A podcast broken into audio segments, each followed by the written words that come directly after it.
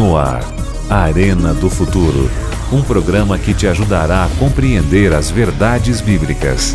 Apresentação: Pastor Luiz Gonçalves.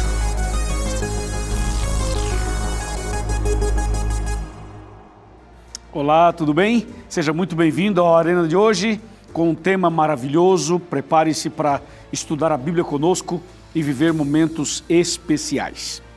Hoje eu quero fazer com você algumas considerações. Se você soubesse que se encontra doente, com uma doença bem avançada e que as suas possibilidades de vida eram bem remotas, o que você faria? Se você fosse a um hospital e descobrisse que estava com câncer, o que você faria? Qual seria a sua reação? Você se manteria firme na fé? Ou você se revoltaria contra Deus? Ou você abandonaria a fé? Algumas pessoas, quando recebem um diagnóstico de uma doença grave, se apegam mais a Deus e se consagram mais. Outras pessoas se revoltam e acham que Deus não foi justo com elas. Eu já vi as duas coisas acontecerem. Mas e você? O que você acha que você faria? E mais, se você soubesse o dia da sua morte, como seria a sua vida até lá? Claro, são perguntas hipotéticas, mas é para você pensar um pouco e saber que devemos ser fiéis a Deus nos momentos bons e nos momentos difíceis, nas horas de saúde e nas horas de doenças também. Hoje, nós queremos conversar um pouco sobre este assunto e também ampliar um pouco mais a visão sobre esse tema. Por isso, eu convido você e a sua família a se concentrarem no tema de hoje. O nosso tema é decisão em tempos difíceis. Prepare o seu coração. No ar, Arena do Futuro. Um programa que te ajudará a compreender as verdades bíblicas. Apresentação: Pastor Luiz Gonçalves. Muito bem, já estamos aqui preparados para o tema de hoje, mas antes eu quero mandar um grande abraço para cada pessoa, para cada família que se conecta aqui com a gente, que acompanha o Arena. Eu quero que vocês saibam que o Arena é feito com muito carinho, com oração. Toda manhã, quando a gente começa a preparar o Arena, a gente reúne a equipe para orar. Durante um tema e outro, nos intervalos, a gente está sempre falando sobre temas bíblicos, discutindo alguns assuntos. É um ambiente maravilhoso. Nós temos aqui nesse momento três câmeras, três rapazes. Nós temos o nosso, o nosso produtor e outros mais no, no lugar aqui, numa outra sala, é, monitorando, acompanhando, organizando o Arena. É uma equipe grande para fazer isso para você. E nós fazemos tudo isso com todo respeito, carinho, oração, para que você seja alimentado espiritualmente. O propósito do Arena é que você se prepare para a vida eterna. A nossa equipe trabalha com um amor tão grande, mas tão grande, que eu queria que vocês vissem essas pessoas que trabalham aqui. E hoje, nossa palavra de gratidão a eles e a você que acompanha o Arena. Divulgue, por favor. Faça desse programa o seu programa e use o conteúdo dele para evangelizar os seus amigos, os seus familiares também.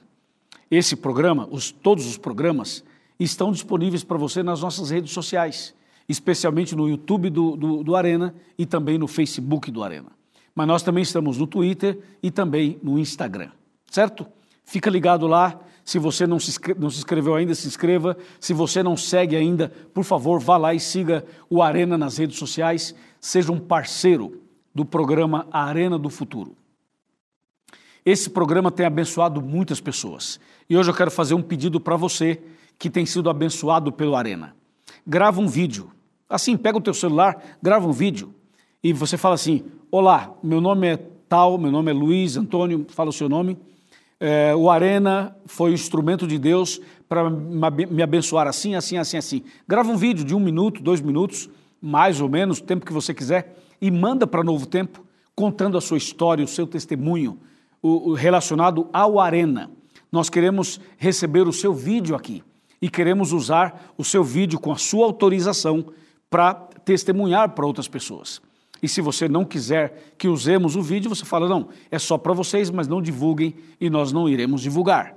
Mas eu quero pedir a você, por favor, que faça uma gravação da sua história, do seu testemunho com o Arena e mande para a gente. Tá bom? Eu aproveito para agradecer também os pastores. Os pastores adventistas de todo o Brasil e de outras partes do mundo usam o Arena como um instrumento de evangelização. Obrigado, meu colega, obrigado, meu amigo, pastor querido. Deus te abençoe. Obrigado por fazer do Arena o seu programa. Ele é preparado também para você, pastor, para que você tenha mais um, um apoio no seu ministério. É isso aí. Então, agora, você que está na rádio, você que ouve pela rádio, você que vê pela internet, você que vê pela televisão, fique ligado, porque agora nós vamos abrir a palavra de Deus e vamos entrar no tema de hoje. Você já sabe, decisão em tempos difíceis. Na introdução do programa, eu fiz algumas perguntas. Qual seria a sua reação diante de uma notícia de uma doença grave ou até mesmo de uma morte iminente? E agora nós vamos entrar num assunto que vai tratar desses outros assuntos que nós mencionamos. Está bem? Veja, eu estou abrindo a minha Bíblia aqui no livro de Atos. Atos dos Apóstolos, capítulo 7, de 54 a 60. Atenção, vamos ler. Ouvindo eles isto, enfureciam-se no seu coração e rilhavam os dentes contra ele. Mas Estevão, cheio do Espírito Santo, fitou os olhos no céu e viu a glória de Deus e Jesus, que estava à direita de Deus. E disse: Eis que vejo os céus abertos e o filho do homem em pé à destra de Deus. Eles, porém, clamando em alta voz, taparam os ouvidos e, unânimes, arremeteram contra ele. E, lançando-o fora da cidade, o apedrejaram as testemunhas deixaram as suas vestes aos pés de um jovem chamado Saulo e apedrejavam a Estevão, que invocava e dizia: Senhor Jesus, recebe o meu espírito. Então, ajoelhando-se, clamou em alta voz, dizendo: Senhor, não lhes imputes este pecado. E com essas palavras, adormeceu. E Saulo consentia na sua morte. Uau! Esse é um texto dramático, emocionante, daria para fazer um filme dessa história, desse texto. O que isso significa? Eu vou lhe contar. A Bíblia fala sobre o cristianismo. A Bíblia menciona a história do cristianismo. E menciona essa história relacionada ao apóstolo Paulo e também a Estevão. Só que o apóstolo Paulo, antes de ser apóstolo, ele era Saulo de Tarso e era um perseguidor do cristianismo era um perseguidor dos cristãos. Essa é uma história bastante dramática também. Até que um dia, Saulo de Tarso, preocupado com o crescimento do cristianismo, ele resolve perseguir os cristãos para impedir o crescimento dessa nova religião. Ele tenta organizar pessoas para, juntamente com ele, impedir o crescimento do cristianismo, mas ele não teve sucesso, não teve êxito. Então ele mesmo, Saulo, resolveu arregaçar as mangas e perseguir os cristãos. E uma das primeiras pessoas que ele perseguiu e matou foi Estevão. Agora veja só o que aconteceu. Eles prenderam Estevão, porque Estevão era cristão. Então Saulo estava ali coordenando esse motim, coordenando esse massacre, e colocaram Estevão de joelhos no chão e fizeram um círculo em volta dele.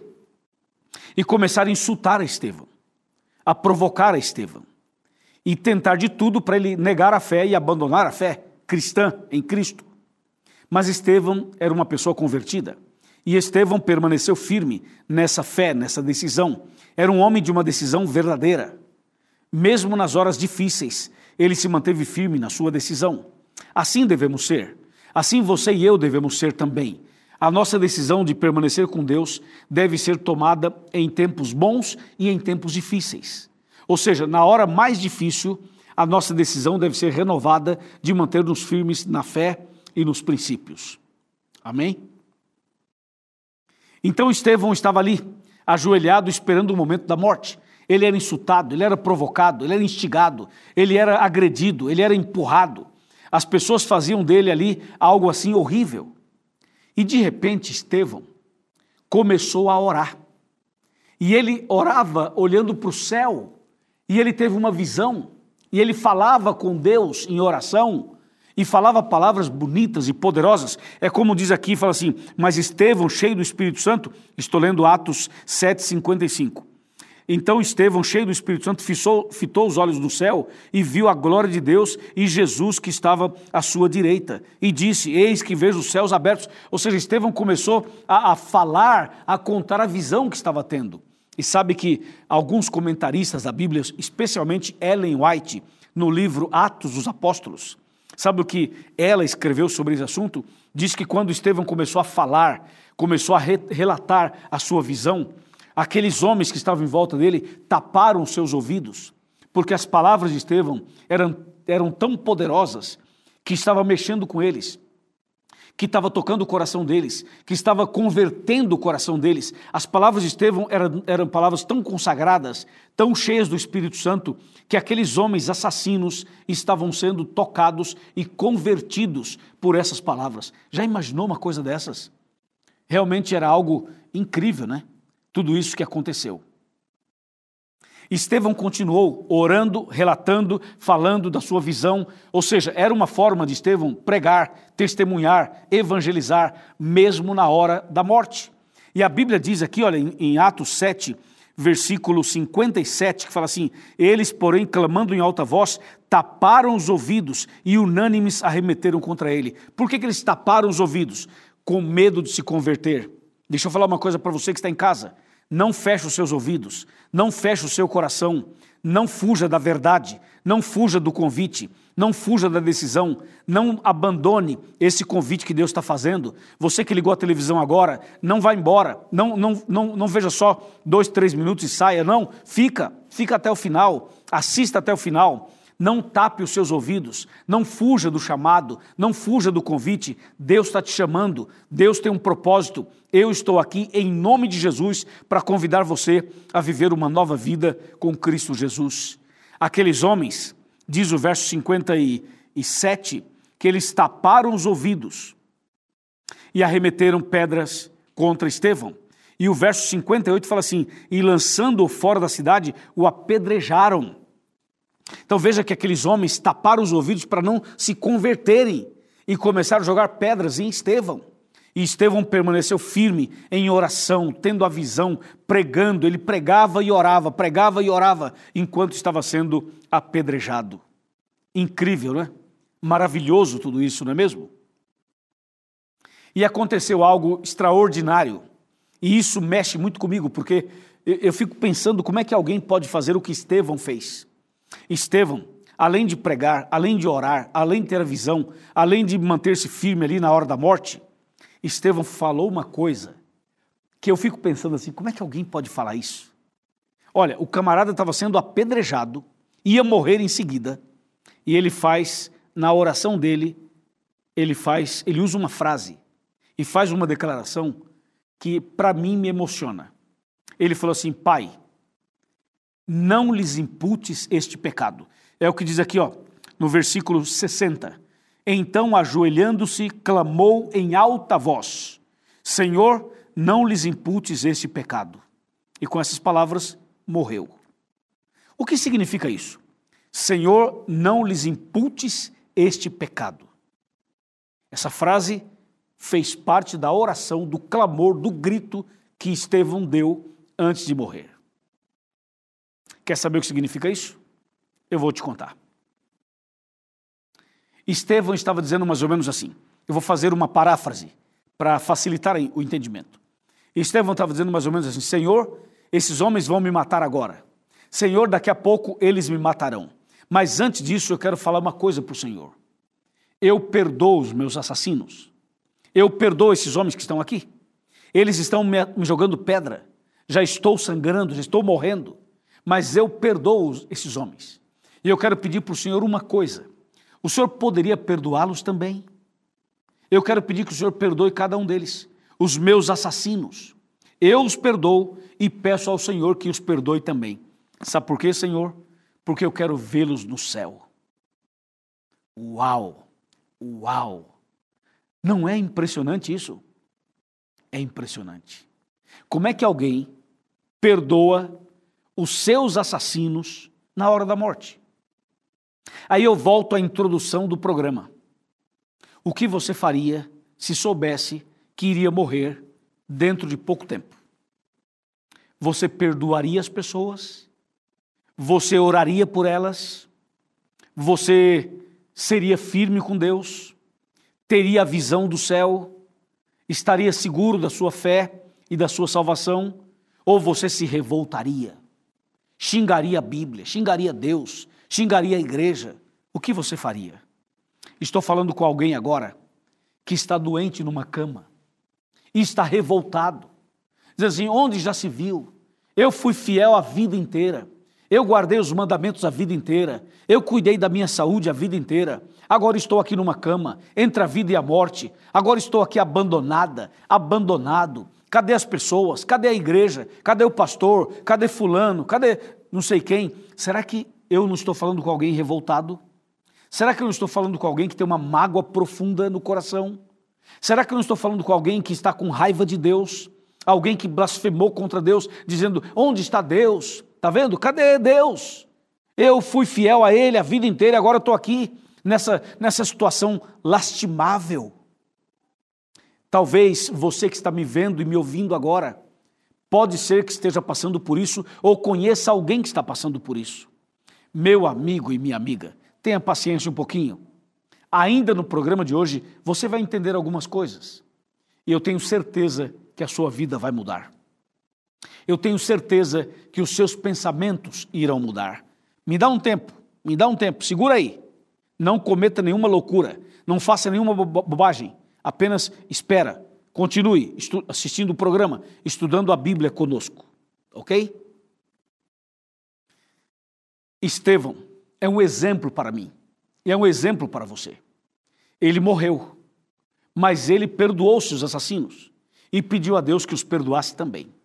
A oração de Estevão foi tão impressionante, tão sincera, tão pura, tão verdadeira, que Deus ouviu aquela oração. Ouviu e atendeu. Sabe por quê? Porque dias depois, tempos depois, Saulo de Tarso, esse que estava coordenando o massacre, estava indo para Damasco para perseguir mais cristãos e matar mais cristãos. E no caminho para Damasco aconteceu algo extremamente poderoso, algo maravilhoso. Eu vou lhe mostrar. Sabe o que aconteceu? No caminho de Damasco, veja só, Atos dos Apóstolos, capítulo 9. Vamos abrir a Bíblia aqui em Atos, capítulo 9. Aqui você vai ver o que aconteceu quando Saulo ia para Damasco para perseguir e matar mais cristãos. Olha só, Atos 9. Saulo, respirando ainda ameaças e morte contra os discípulos do Senhor, dirigiu-se ao sumo sacerdote e lhe pediu cartas para as sinagogas de Damasco, a fim de que, caso achasse alguns que eram do caminho, assim homens como mulheres, os levasse preso para Jerusalém. Entendeu? Saulo estava, como diz o texto, ele estava ainda respirando ameaças e morte. Ou seja, o camarada estava envenenado. Ele respirava ameaças e morte. Ele estava totalmente louco, queria matar mais cristãos. Só que no caminho para Damasco aconteceu uma coisa. Olha só, Atos 9, verso 3. Seguindo eles estrada fora, ao aproximar-se de Damasco, subitamente uma luz do céu brilhou ao seu redor. Verso 4: E caindo por terra, ouviu uma voz que lhe dizia: Saulo, Saulo, por que me persegues? Verso 5: Ele perguntou: Quem és tu, Senhor? E a resposta foi: Eu sou Jesus, a quem tu persegues. O que aconteceu aqui de tão extraordinário? Aconteceram aqui basicamente três coisas. A primeira, a oração de Estevão foi respondida. A segunda, Saulo foi visitado por Jesus e uma, uma, uma luz do céu envolveu a ele, ele cai cego. Cego e convertido. E número três, Ele levanta dali, é levado para a cidade e ali ele já era uma nova criatura. Ele deixa de ser Saulo para ser o apóstolo São Paulo. Hã? O que, que você acha? Incrível, né? Espetacular, maravilhoso. É isso. A oração de um homem sincero, a oração sincera de um homem, a oração na hora da morte, o perdão, a aceitação, a fidelidade, levou à conversão de Saulo de Tarso. Rapaz, você sabe quem era Saulo de Tarso? Era um homem, era um poliglota, falava cinco idiomas, era um homem formado, ele tinha uma graduação superior, era formado na área de direito, era uma pessoa que tinha estudado aos pés de Gamaliel, era um homem que tinha princípios judaicos bem fortes, era um tipo colérico, era um homem que tinha uma natureza bem definida, bem dura, era uma pessoa pragmática, era uma pessoa fria e calculista, era um homem que era sincero, porém estava totalmente equivocado, e ele participou da morte de Estevão, e Estevão orou a Deus pediu que Deus o perdoasse e Estevão o perdoou, e graças ao perdão de Estevão, à oração de Estevão, à graça de Deus, à misericórdia de Jesus, Saulo foi alcançado e Saulo se converteu. Se converteu e se tornou o grande apóstolo Paulo. E foi ele quem escreveu 14 livros da Bíblia. Foi ele quem fez é, quem se tornou, melhor dizendo, o maior evangelista do Novo Testamento, o maior plantador de igrejas do Novo Testamento e o maior teólogo do Novo Testamento. Ou seja, um homem que era inclusive assassino, porque matou a Estevão, mas se converteu depois, se tornou o grande apóstolo Paulo. Não é um milagre? Não é extraordinário? Com certeza. Por isso, não vale a pena você ficar aí reclamando, xingando, blasfemando, revoltado, revoltada porque você está doente, porque tem um câncer, porque tem uma situação grave, porque não tem solução, porque não tem saída. Não adianta você ficar aí xingando Deus, xingando a igreja, xingando as pessoas, revoltado com a vida.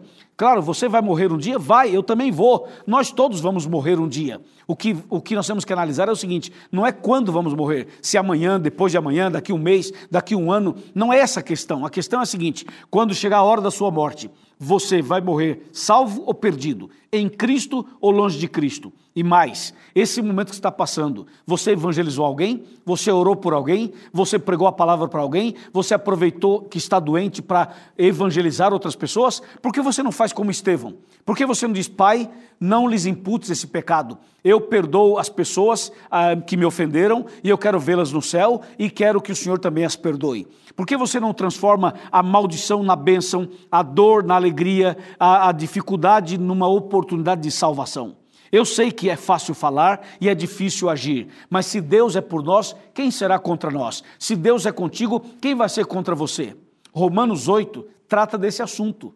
Ou seja, nada pode separar você do amor de Deus, nada, nem a doença, nem a dor, nem o sofrimento, nada. Por isso, eu convido você a tomar decisão nos tempos difíceis, a tomar decisão na hora da dor, a tomar decisão na hora da dificuldade, que você não retroceda, não desista, não volte para trás, não abandone a fé, mantenha-se firme, leia a Bíblia, ore a Deus, levante a cabeça, confie em Deus, com doença ou sem doença, com dor ou sem dor, seja fiel a Deus. Amém? É isso.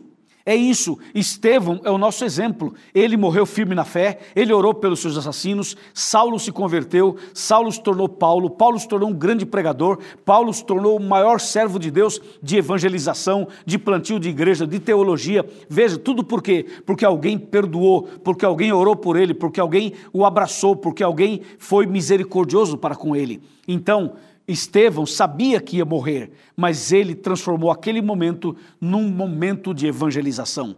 Por isso, decisão nas horas difíceis, isso é fundamental na vida cristã de cada um de nós. Amém?